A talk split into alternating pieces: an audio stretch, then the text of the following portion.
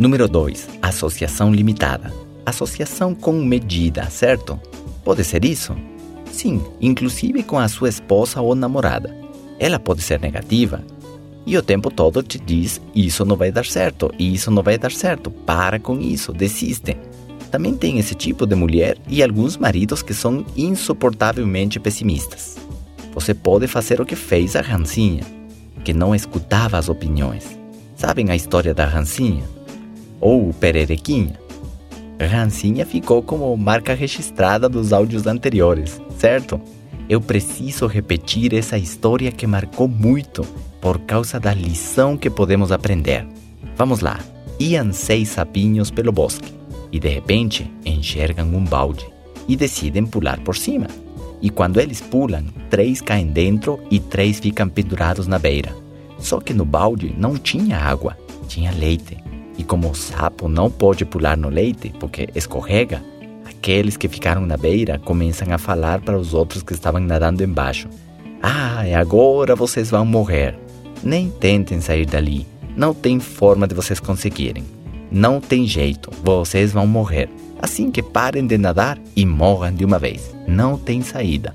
Desistam já. E uma das rancinhas parou de nadar e afundou. Então aquelas que estavam lá na beira pegaram mais força e falaram: Vocês viram? O que nós dissemos é verdade. Uma já afundou. O que vocês estão esperando? Desistam de uma vez. Não tem jeito, vocês vão morrer. E de repente, a outra pereriquinha afundou também.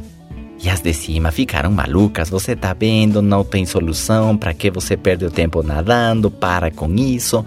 Não faça mais reuniões, não venda mais produtos, não fale com mais ninguém.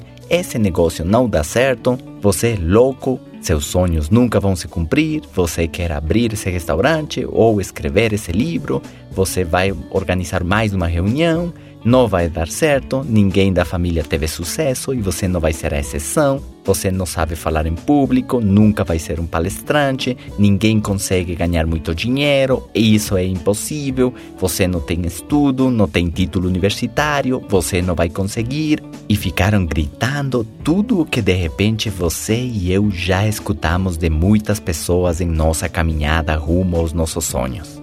Mas ela continuou, e continuou, e continuou até que o leite coalhou e virou metade água e ela pegou impulso e pulou para fora.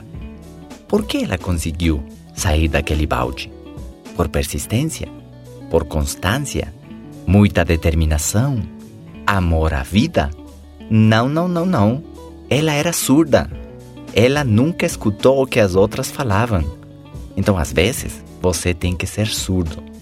Surdo ao fracasso você tem que dar ouvidos surdos, certo? De repente, como ela não escutava, ela estava pensando que as pererecas em cima estavam gritando e motivando ela. Elas estavam gritando: vai, você consegue, vai dar tudo certo, só falta mais um pouco, você consegue, vai em frente. E por isso ela continuou e continuou e continuou e no final deu certo.